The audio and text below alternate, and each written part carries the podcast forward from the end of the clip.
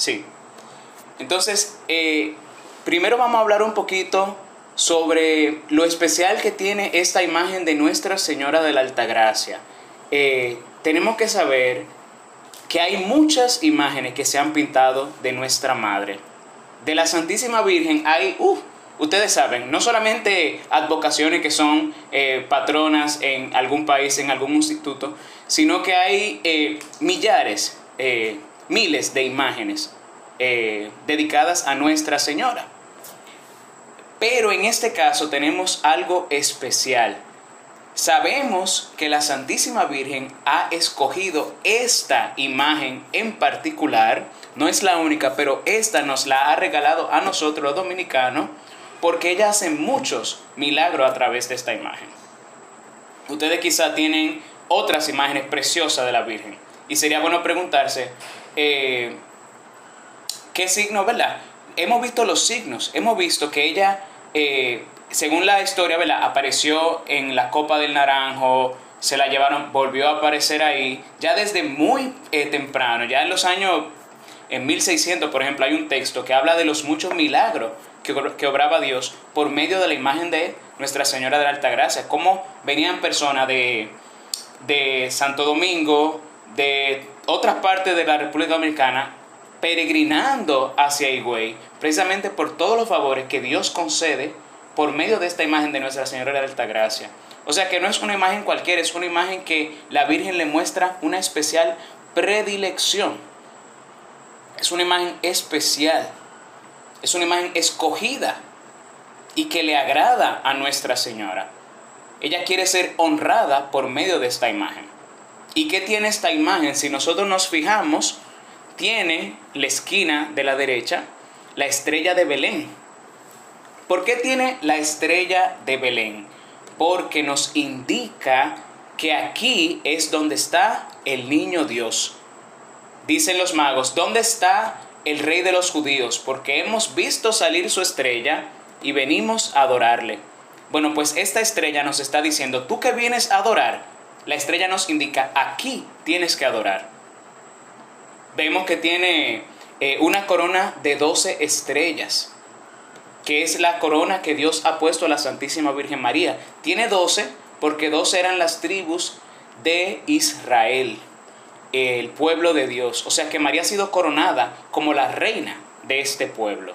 Siempre en el reinado de Israel, la madre del rey reina junto al rey no es la esposa, sino la madre. Se habla de la reina madre. Pueden leer el libro de los reyes eh, y otros libros que hablen sobre las dinastías de Israel, sobre los, eh, las monarquías de Israel, para que vean que siempre dice, bueno, el rey era fulano y su madre era fulana de tal. Y no dice por qué menciona la madre, no a la esposa, porque es la madre la que gobierna. Además, doce son los apóstoles.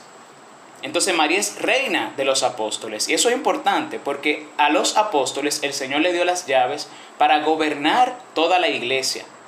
Dice, ustedes se sentarán sobre doce tronos y juzgarán a todas las naciones. Y que hay doce columnas eh, en la Jerusalén celeste que tienen doce nombres, que son los doce nombres de los apóstoles del Cordero. Y María está coronada de ellos.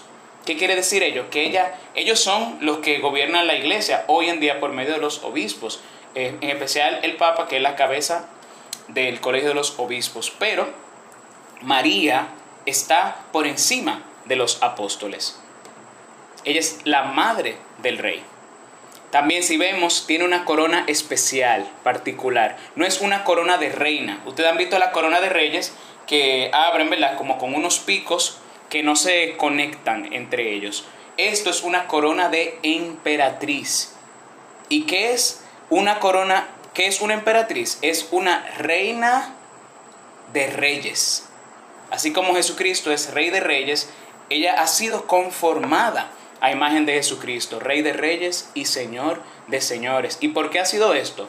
Por dos razones. La primera es natural, por ser madre, del rey tiene un derecho natural a reinar junto a su hijo. Eso es la, ese es el reinado de nuestro Señor Jesucristo. O sea, Él es, la palabra dice, eh, se sentará en el trono de David su padre, reinará sobre la casa de Jacob por siempre y su reino no tendrá fin.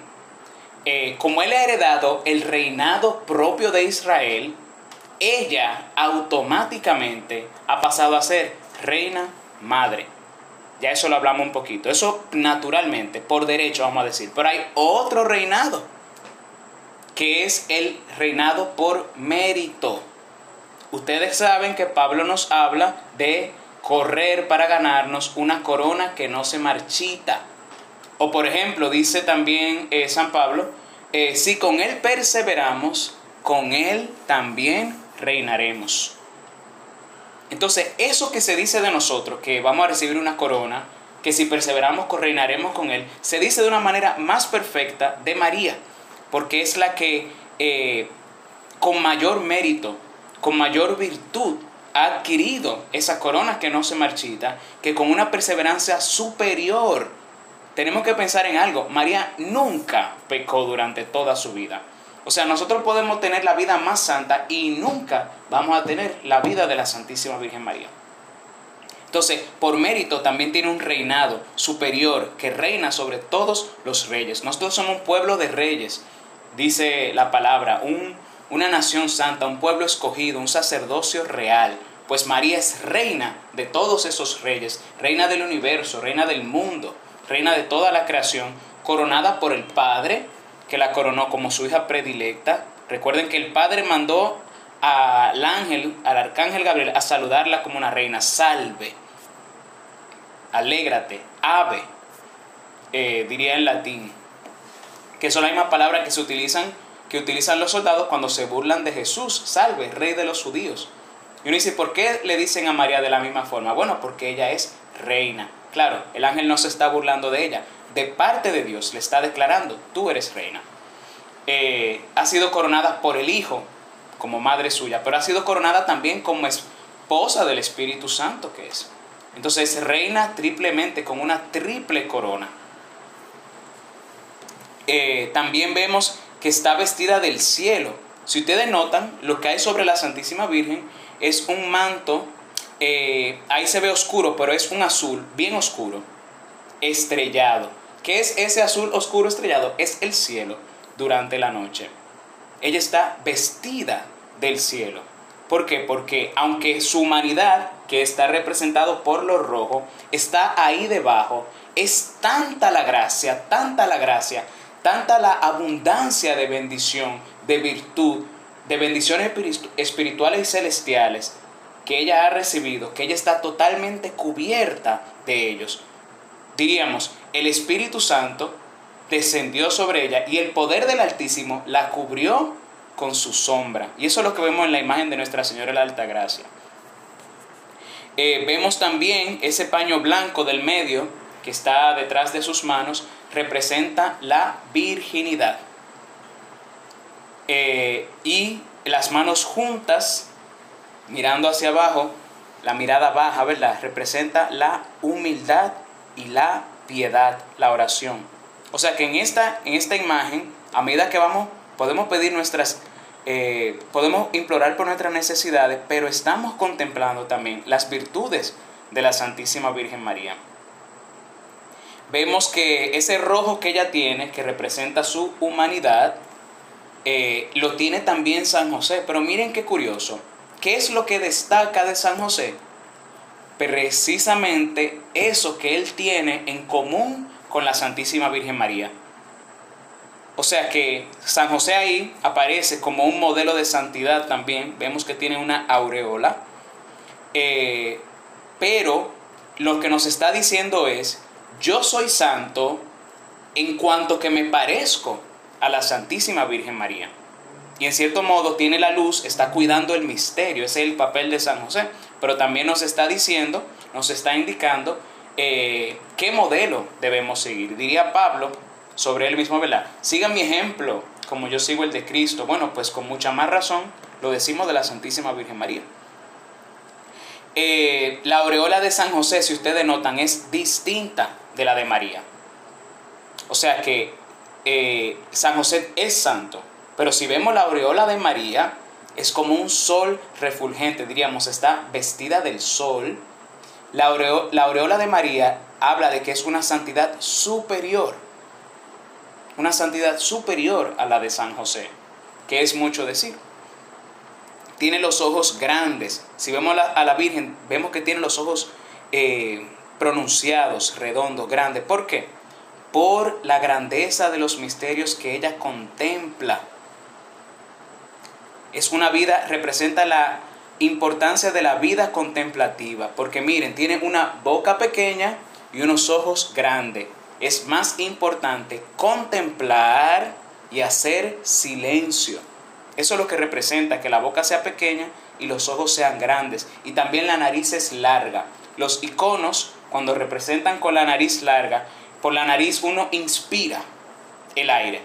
Entonces representa que es alguien que deja actuar al Espíritu Santo, que es el soplo de Dios. Dice la palabra que Dios eh, formó a Adán del barro y insufló el soplo de vida en su nariz. Entonces cuando la nariz es larga está representando eso, que deja actuar al Espíritu Santo, que inspira, se deja inspirar por el Señor. Eh, tiene también eh, una columna, si ustedes lo notan, esa columna representa que están en un templo. ¿Y por qué están en un templo? ¿Por qué, por qué habría que decir eso? Porque nos está indicando que ahí está Dios. Todo en la imagen nos quiere indicar que Dios está presente, es un lugar sagrado. Ya la estrella nos dijo, aquí está el rey, vengan a adorarlo. El templo nos dice, este rey es Dios. Si nos damos cuenta, María no nos está mirando a nosotros. María está mirando a Jesús. Y aunque ella sea visualmente el centro de la imagen, nuevamente, como en las bodas de Caná, ella nos está diciendo, hagan lo que Él les diga. Miren, nos está mostrando a Jesús, como dice esa oración, ¿verdad? Eh, Ea pues, Señora abogada nuestra, vuelve a nosotros esos tus ojos misericordiosos y después de este destierro, muéstranos a Jesús. Pues eso que pedimos, María, Nuestra Señora de la Alta Gracia, lo hace en esta imagen, nos muestra a Jesús. ¿Y qué es lo primero que nos damos cuenta? Que hay una luz que sale del cuerpo de Cristo. Toda la habitación está iluminada por la luz de Cristo. La luz de San José eh, representa eh, el cuidar el misterio, pero no está iluminando la habitación. Lo que ilumina es Cristo. Él es la luz del mundo. Ahora, María, el rostro de María refleja la luz de Cristo. La pureza de María es tan grande que en ella, como en un espejo, diría la letanía de la Virgen, ¿verdad? Espejo de justicia, se refleja la luz de nuestro Señor. O sea que cuando nosotros miramos a María es como mirar a la luna. La luna no alumbra con luz propia, alumbra en la oscuridad. Si ustedes notan, hay una gran oscuridad en la imagen también. Entonces la luna alumbra en la oscuridad, pero reflejando la luz del sol. María es un auxilio para que en medio de la oscuridad nosotros también podamos encontrar la luz del Señor. Hay gente que piensa que María nos aleja de Dios. No, no, no, no, no. María es la única criatura que mientras más nos unimos a ella, más nos acercamos a Dios. Porque como espejo de justicia, ella refleja de manera perfecta la luz de Dios. En María no hay tropiezo, no hay equívoco, no hay mancha. Recuerden que ella es un camino inmaculado. Diría eh, un salmo, voy a cantar el camino perfecto. ¿Y quién es ese camino? Bueno, dice, voy a cantar el camino perfecto. ¿Cuándo vendrás a mí? ¿Quién es ese camino perfecto por medio del cual el Señor ha venido a nosotros? Ha sido María. María es un camino inmaculado, perfecto, por el medio del cual Dios se ha hecho hombre y se ha dignado bajar hasta nosotros. Y Él espera que también nosotros seamos inteligentes y lo imitemos, yendo a Él por el mismo medio que Él ha venido a nosotros. Y eso es algo que nos indica esta imagen. Nos está diciendo, mira la luz. De buena primera, la primera impresión vemos a María, pero María rápidamente nos dice, aquí está Jesús. Vengan, adorémosle. También vemos que hay un pesebre de paja, habla de la pobreza del Señor. eh, vemos que el niño como que tiene mucho cabello. Entonces el niño es un niño, pero es un hombre también. Es un niño porque está naciendo, pero es un hombre envuelto en un sudario porque está muriendo. Está muriendo en el sacrificio de la cruz por nuestros pecados. O sea que es la Eucaristía.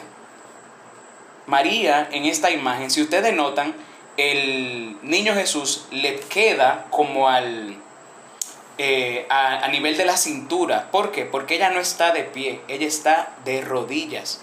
María está adorando el misterio de la Eucaristía. María está adorando y contemplando el santísimo sacramento del altar que nace, pero que muere por nosotros. El verbo hecho carne, el verbo hecho pan, el verbo hecho hostia, sacrificio agradable a Dios Padre Todopoderoso. Y ese es el misterio que la tiene absorta, este niño. O sea que hay también algo de dolor en María. ¿Qué nos está diciendo eso? Que en la imagen de la alta gracia, María comparte con nosotros sus gozos y sus alegrías. Es una imagen que quiere hacernos familiares con María quiere hacernos íntimos con María, porque ¿qué nos hace íntimos con ella? Saber lo que le alegra y lo que le apena. Y eso está delante de nosotros. He aquí a Jesús, nos muestra a Jesús.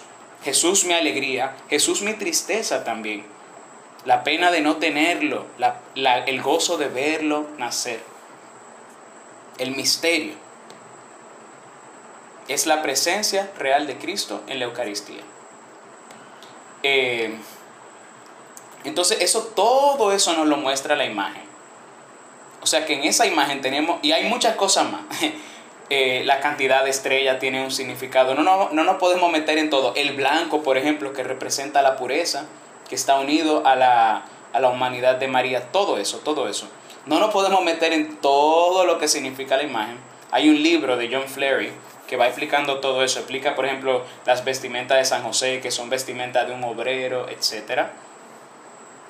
Eh, pero, con lo que hemos hablado, podemos formarnos una idea eh, de todo lo que el Señor nos está diciendo a través de esta imagen. El autor es desconocido, no, no se sabe quién pintó esta imagen, pero ya nosotros, ¿verdad? Siendo tanto lo que dice, sabemos que de una manera u otra, es el Espíritu Santo el autor de esta imagen. Casi como si fuera el esposo que ha pintado un retrato hermoso de su esposa, para que nosotros nos acerquemos, para que nosotros oremos, contemplemos, adoremos a Dios. Eh, es una imagen de la Sagrada Familia, es una imagen muy completa. El año pasado, año de San José, yo dije, oye, hay que conseguir imagen de San José. Pues mira, yo me encontré muy conveniente que ya yo tenía una imagen de Nuestra Señora de la Altagracia, que es una imagen de María, es una imagen de Jesús, pero también es una imagen de San José.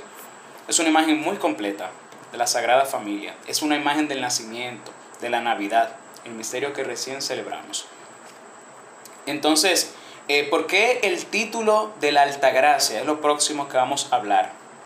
¿Cuál es la Altagracia de la que se está hablando? diría la novena, si ustedes le están haciendo, pues de tan alta gracia os hizo digna el Señor, María llena de gracia, danos consuelo y favor.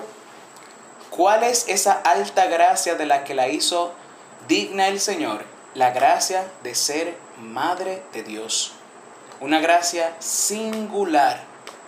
Una gracia que eh, en la carne nadie más va a volver a tener ese privilegio de ser la madre de Dios una gracia con la que Él quiso favorecerla por encima de toda la creación, más que todas las mujeres de la tierra. Entonces, esa es la alta gracia que celebramos. ¿Y por qué nosotros celebramos eso si es algo tan singular de María? Porque ¿qué ocurre con los santos? Que el amor, la caridad, cuando eh, algún santo es privilegiado con una gracia, cuando un siervo de Dios es privilegiado con una gracia, si es verdad que es siervo de Dios, eso se refleja en que esa gracia redunda en bendición para todos sus hermanos. Y eso es algo que ha pasado con María. Dice la palabra que María halló gracia delante de Dios, que solo María halló gracia delante de Dios. De nosotros se dice otra cosa, se dice, por cuanto todos pecaron, están destituidos de la gloria de Dios. Pero en María no. De María se dice, has hallado gracia delante de Dios. El Altísimo se ha complacido en ti.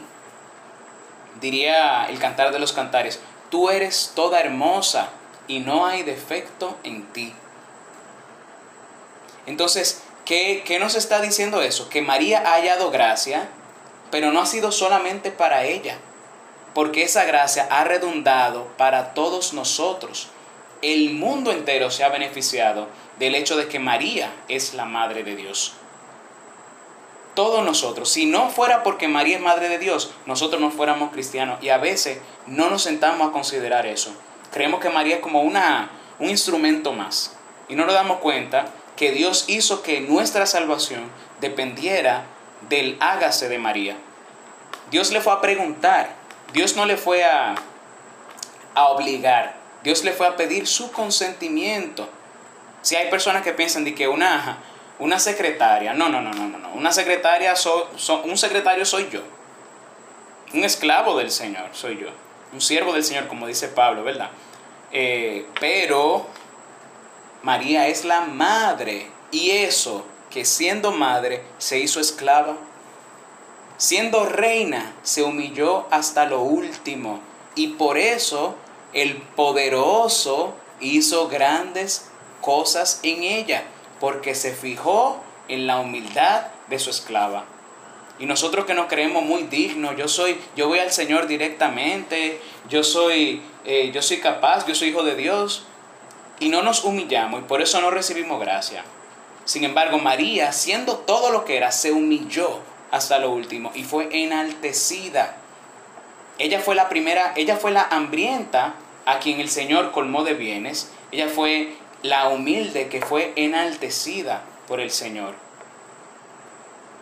Entonces una manera de nosotros humillarnos delante de Dios para conseguir esa gracia es precisamente decir, Señor, yo sé que tú eres misericordioso y que me has hecho tu hijo, pero yo no me atrevo a acercarme a ti. Me acerco por medio de María, no porque tú no seas suficientemente bueno, sino porque yo soy tan vil y pecador que necesito un mediador con el mismo mediador. Y el Señor, viendo tanta humildad en nosotros, ¿qué ustedes creen que va a pasar? El Señor nos va a enaltecer, nos va a acercar. A veces nosotros no entendemos qué quiere decir la parábola de ir a sentarse atrás humildemente, que el dueño de la fiesta nos vaya a buscar. No, nosotros vamos y nos sentamos adelante. Nos creemos eh, eh, la última Coca-Cola del desierto. No, no, no, no, no. Atrás, atrás. Porque estamos lejos realmente. Ahora, cuando el Señor ve esa humildad, nos dice como el publicano del templo, es, ese se ha ido absuelto a su casa. Entonces, esa es la alta gracia que el Señor ha hecho. La ha hecho Madre de Dios. Y en eso podemos imitarla, no según la carne, pero dice Jesús, el que hace la el que cumple, ¿cómo es? El que escucha la palabra de Dios y la pone en práctica, ese es mi hermano y mi hermana y mi madre.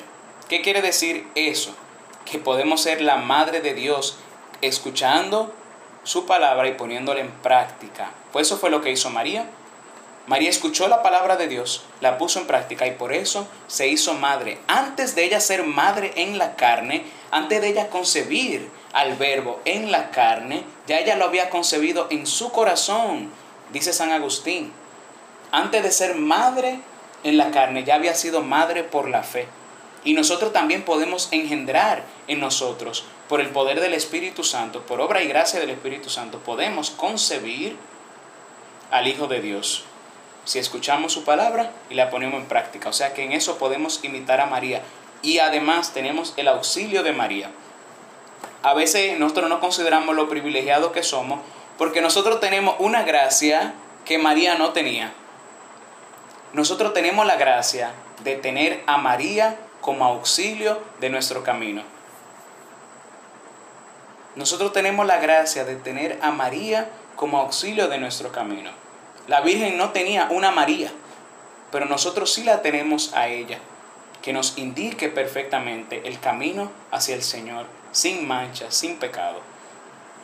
Entonces, eh, hay algo más a lo que hace referencia, eso de la alta gracia. Y es lo que dice el ángel. Eh, ave, gracia plena, o alégrate, llena de gracia. Jaire, que es aritomene. Eso de llena de gracia, ¿qué es lo que significa el llena de gracia? La palabra griega, que son las que nos han llegado, eh, gracias a Dios, es, eh, el Nuevo Testamento dice Jaire, que es. Eso es Lucas 1.26. ¿Y qué quiere decir esa palabra? Quejaritomene, que es lo que se traduce como llena de gracia, pero es más que eso. ¿Qué es lo que quiere decir llena de gracia? Eh, eso viene del griego, koiné es el griego antiguo. Primero tiene un sufijo, la palabra se divide en tres, que, jarito y mene. Que es un prefijo. ¿Qué, ¿Qué hace ese prefijo? Ustedes saben que hay prefijos que modifican la palabra en su sentido. Por ejemplo, el prefijo in convierte las cosas en negativo. Hay cosas que son finitas y hay cosas que son infinitas. Ya sabemos que el sentido ha cambiado completamente por el prefijo. Bueno, ¿qué hace el prefijo que en el griego? Eh, convierte la palabra en un tiempo perfecto. ¿Qué quiere decir tiempo perfecto? Que es resultado de una acción que se ve en el presente que sigue teniendo relevancia en el futuro, pero que ha sido producto de una acción en el pasado. O sea, fue algo que se hizo en María, que se sigue viendo en el presente y que eh, tiene relevancia todavía en el futuro. Por eso de María no decimos, eh, o sea, que ella ha sido, en este caso, ¿verdad? llenada de gracia pero lo ha sido de tal manera que ocurrió en el pasado, diríamos en su concepción, donde ella fue, eh, le fue otorgada toda la gracia desde el primer instante. Eh, después la conservó todavía en el presente. Tú has sido y todavía lo estás llena de gracia. Y tiene todavía efecto en el futuro. Entonces luego está el verbo jarito, que quiere decir ser colmado de la gracia de Dios. Pero como ya yo le dije, en un tiempo perfecto. Por eso a María no, eh, no se le dice, hay gente que dice en el Ave María, el Señor está contigo. Y es verdad, hay traducciones bíblicas que dicen así. Si ustedes van a la Vulgata, que es la Biblia en latín, la palabra, el Ave María dice, Ave María, gracia plena. Y luego dice, Dominus tecum. Te, contigo, uh, ¿verdad? Y cum, o sea, no dice el Dominus est tecum, sino solamente dice Dominus tecum. ¿Qué está diciendo? Eh, el Señor contigo. No el Señor está contigo. Más bien podríamos traducirlo como el Señor es contigo. En el sentido de que estaba contigo, está contigo y estará contigo. Él no está contigo ahora en este momento, no, no, Él, él es contigo. Y eso es lo que le está diciendo el ángel, Dominus tecum, contigo el Señor contigo. Y eh, precisamente por eso, porque ha sido colmada de gracia en una manera perfecta. Eh, y luego hay que, hay que señalar que está en singular. O sea que lo que ocurre está ocurriendo en una persona, no en muchos, sino en una persona en específico, singularmente en María. Porque ha sido eh, objeto de una gracia especial del Señor. Luego hay que decir que está en voz pasiva también. Ese jarito está en voz pasiva. ¿Qué quiere decir voz pasiva? Que María en esa acción no es eh, tú eres la que te has llenado de gracia. No, no, no. Tú has sido colmada de gracia. Ella es receptora de una acción de otro. O sea que María no es colmada de la gracia por sus propios méritos, ni por su propia acción, ni por su propia industria, que ahí es que nosotros nos perdemos. Nosotros eh, siempre creemos que nosotros, nosotros tratamos a Dios como de una manera capitalista, en el sentido de que pensamos que son nuestros esfuerzos solamente los que nos atraen la gracia de Dios. Y a veces por eso no nos gusta hacer compromiso, ay, yo no sé, el Señor me está llamando, pero yo no sé por qué. Porque como siempre nos apoyamos en nuestro esfuerzo, tenemos mucha experiencia de fracaso. Ahora, María nos está demostrando aquí, ella no se llenó de la gracia, ella fue llenada de la gracia. Dice Santa, eh, Santa Teresita del Niño Jesús, eh, que con la práctica fiel de las virtudes más humildes y sencillas, has hecho, Madre mía, visible a todos el camino recto del cielo. Nosotros pensamos en grandeza y sin embargo la grandeza de María, además de toda la perfección y todas las virtudes que tenía, lo que el Señor se fijó fue en la humildad de su esclava. Ella ha sido colmada de gracia, ella es una receptora, ella está confiada en la industria de Dios. Dios se ocupa, Dios me salva, Dios me llena de su gracia. Yo me abro, hágase en mí. Señor, obra libremente. Como hágase como cuando en la creación el Señor decía, hágase la luz y la luz existía. Bueno, pues María le dice a Dios, hágase en mí. Actúa como cuando tú actuabas en la creación, que con tu sola palabra eras totalmente libre de hacer que de la nada apareciera un ser y el otro. Hágase en mí, según lo que tú quieras. Es eh, una acción eminentemente de Dios, pero con una disposición total de parte de la Santísima Virgen María. Ella es receptora de esa acción perfecta de Dios. Eh, y mene es un sufijo. ¿Qué hace mene con la palabra? Le indica que no hay tiempo, atemporalidad. O sea que lo que se dice tiene sentido si se dice en el pasado, si se dice en el presente, si se, si se dice en el futuro. Es ese tipo de sufijo es lo que se usa, por ejemplo, en las máximas y en los dichos, eh, en los proverbios. Yo pienso, por ejemplo, qué sé yo, bienaventurados los que lloran. Eh, o no, vamos a buscar otro ejemplo. Bueno, no se me ocurre ningún ejemplo, pero es ese tipo de frases que tú puedes decirlas en el futuro. Este es el peor ejemplo, pero es lo que voy a poner, ¿verdad? Es lo que me llega a la cabeza. Eh, las águilas y el Licey juegan. Está en un, presente perfecto, pero si yo digo mañana las águilas y el Licey juegan, sigue teniendo sentido. Bueno, pues eso es lo que hace el, el el, sufijo mene, que hace que la palabra tenga eh, sentido en el presente, en el futuro y también en el pasado. Eh, entonces esa, esa es la acción que indica, perdón, indica que esa acción de la que María ha sido receptora está ocurriendo todo el tiempo sobre María, que Mene. Eso es lo que el ángel le está diciendo. Y yo digo gracias a Dios que nos llegó en griego, porque el griego es así de rico. Nuestras lenguas quizá no, no, hubiesen reflejado todo lo que el Señor quiso decirle a la Santísima Virgen por medio de la salutación, en la salutación del ángel. Entonces, que Jaritomene, lo diríamos ¿verdad? en una frase, la que ha sido colmada de gracia en plenitud. Gracia plena, que Jaritomene. Eh, esa es la gracia de la Inmaculada Concepción. También es la gracia de la predestinación de María. Eh, es, eh, es bueno saber, ¿verdad? Que no es... Hay gente que dice, ¿verdad? Dios se sale María llena, eres de gracias. No, no es gracias. Gracias son favores, son bendiciones específicas. Si el Señor me concede, por ejemplo, algo hoy, eso sería una, una gracia. Y si me concede dos cosas, son gracias. Entonces, cuando lo que el ángel está diciendo a María, María está llena de gracias, claro que sí, muchas gracias, eh, todas las gracias las tiene María.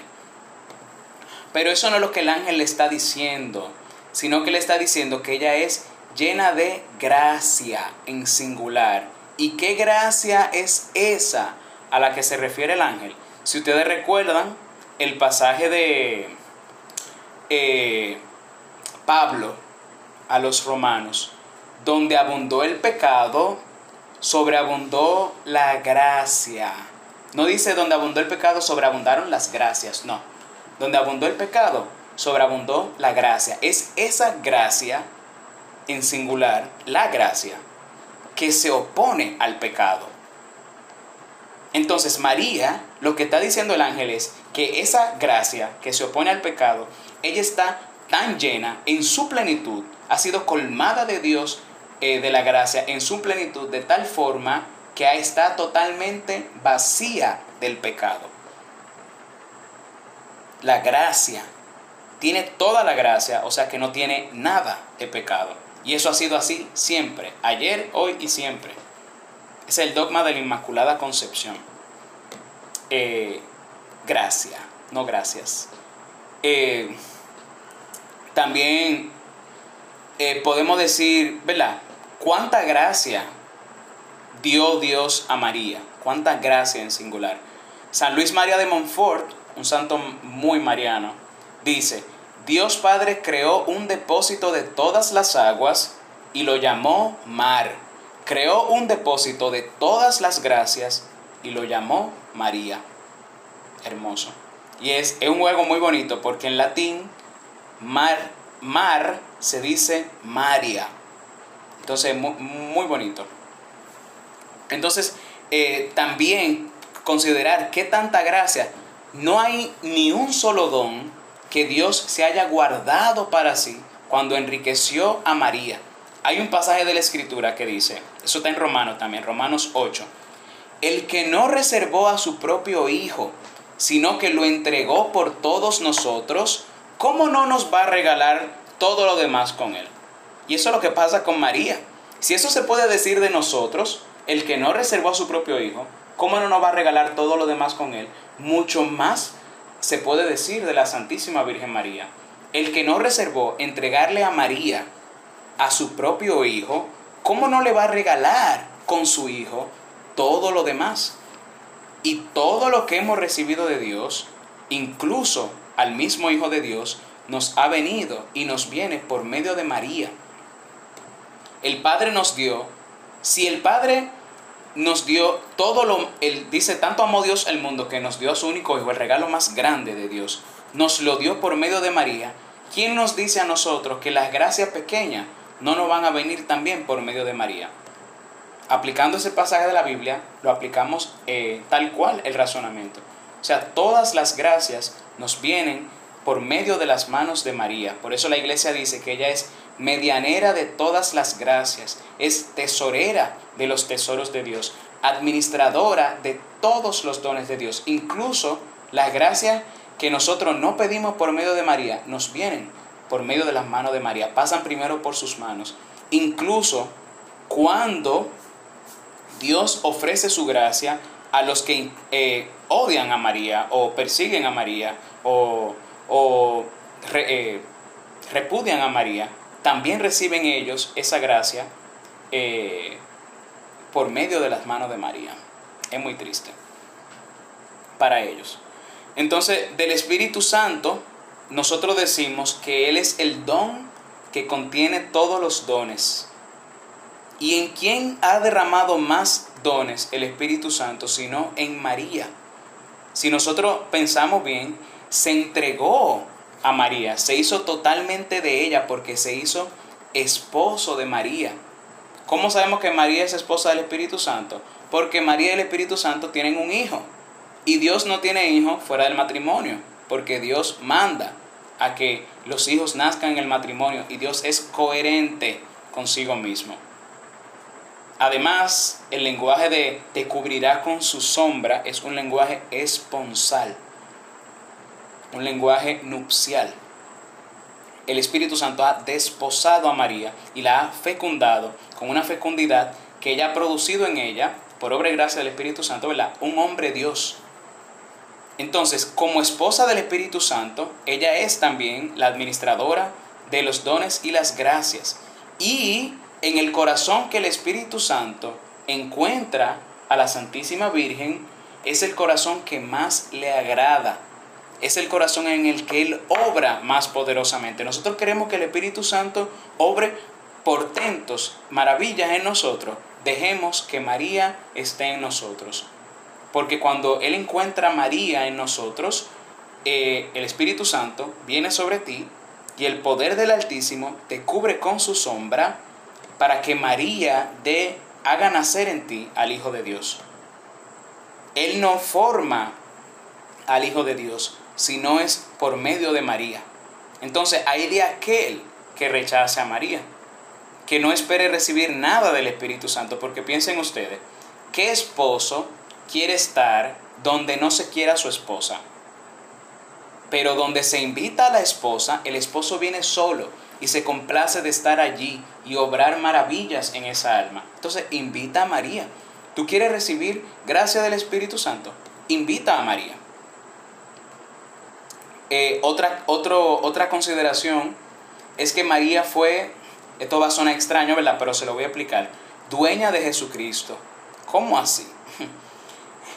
Él se entregó a ella de una manera tan grande que se encerró en ella. Se hizo totalmente dependiente de ella. Dice la palabra que siendo Dios no hizo hablar de su condición divina, sino que se despojó de su rango y se rebajó. Tomó la condición de esclavo. Pero ¿dónde hizo Jesús eso? En el seno de María. Es en ella donde Jesús se despoja y toma la condición de esclavo y se hace totalmente de María. Hasta el punto que Jesús es de María y María es de Jesús. Ella le pertenece a Él y Él le pertenece a ella. Por eso es que María puede dar a Jesús a los otros. Porque ¿quién puede dar lo que no tiene? Pero María tiene a Jesús. Jesús es de ella y ella es de él. Y también podemos decir, ¿verdad? Que tanto amó Dios María al mundo que entregó a su Hijo único para que todo el que cree en Él no muera, sino que tenga vida. Entonces, si queremos recibir a Jesucristo, tenemos que acoger a la Santísima Virgen María en nuestra casa.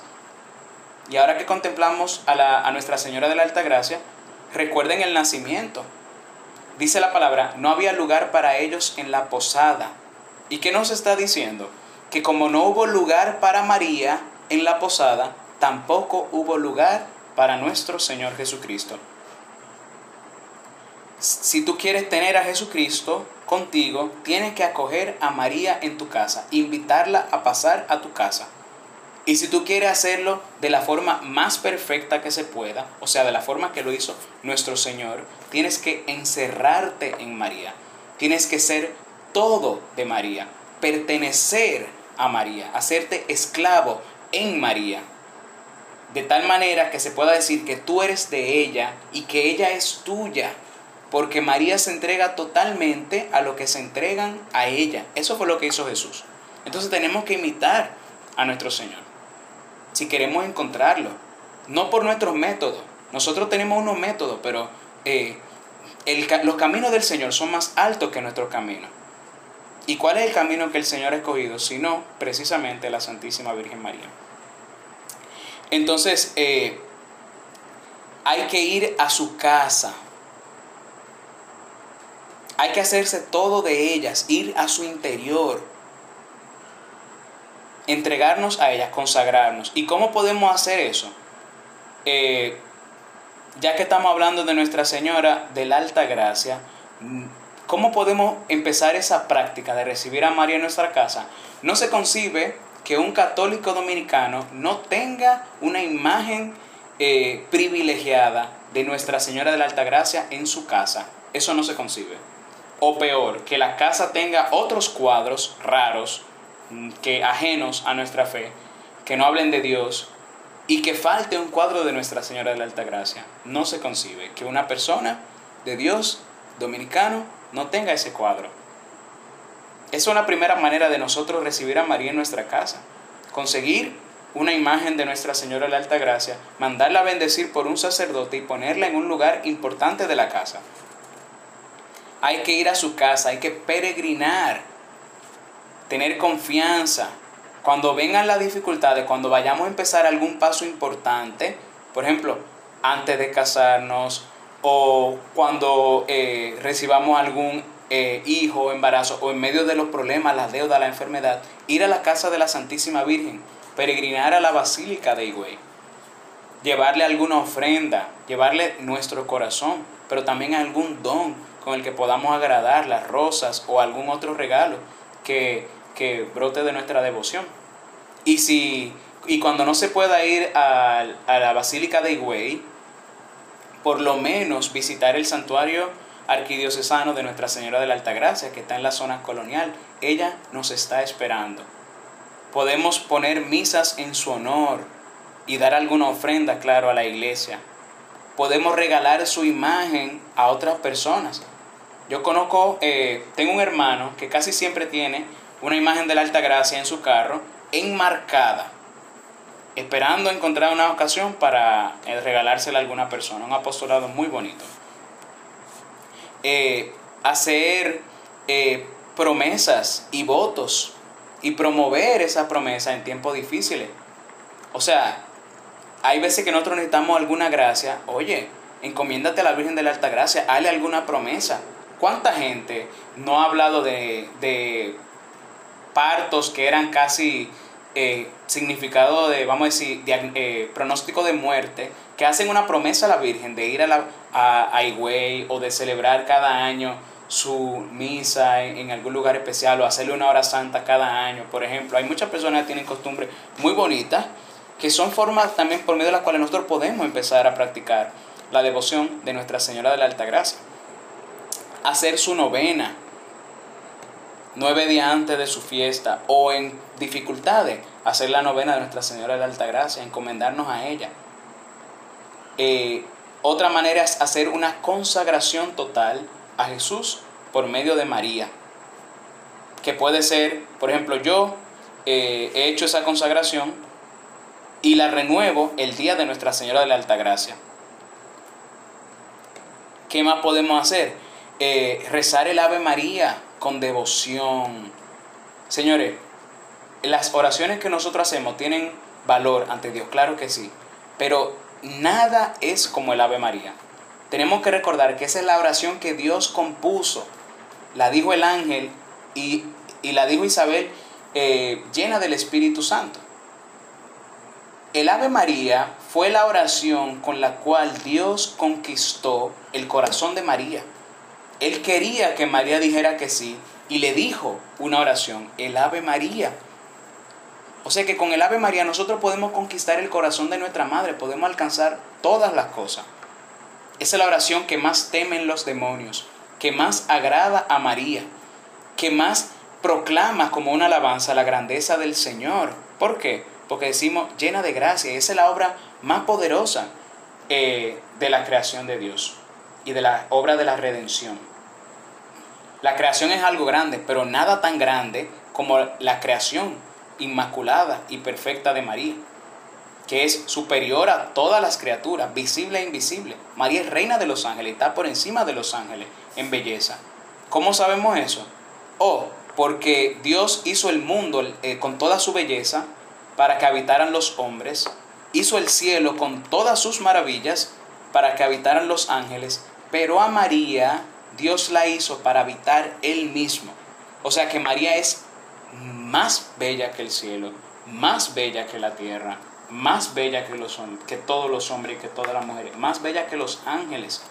Y eso es lo que estamos diciendo cuando decimos llena de gracia. Entonces, al proclamar esa oración, le estamos haciendo una alabanza grandísima a Dios un reconocimiento de sus obras. Estamos narrando sus maravillas, contando a los pueblos su victoria, como dicen los salmos. Eh, rezar el Ave María. Y por el Ave María bendecimos a Jesús por medio de la Madre. Por el Ave María nos encomendamos incluso hasta el ahora, todos los días de nuestra vida, hasta la hora de nuestra muerte. Y mejor aún, rezar el rosario y si ya ustedes rezan el rosario, por lo menos los cinco misterios diarios, que es lo que nosotros conocemos normalmente como el rosario, aunque eso se llama realmente un tercio, una porción del rosario. Yo les recomiendo leer un libro que se llama El secreto del Santo Rosario. Es un libro que escribió San Luis María de Montfort eh, para que se enamoren todavía más del Ave María, más del rosario y se animen incluso, si, si Dios lo quiere así, a hacer el rosario completo cada día, los 15 misterios. Alguna gente reza 20 con los luminosos, pero los luminosos son, ¿verdad? El Papa Juan Pablo II no los mandó, no los obligó, sino que los sugirió.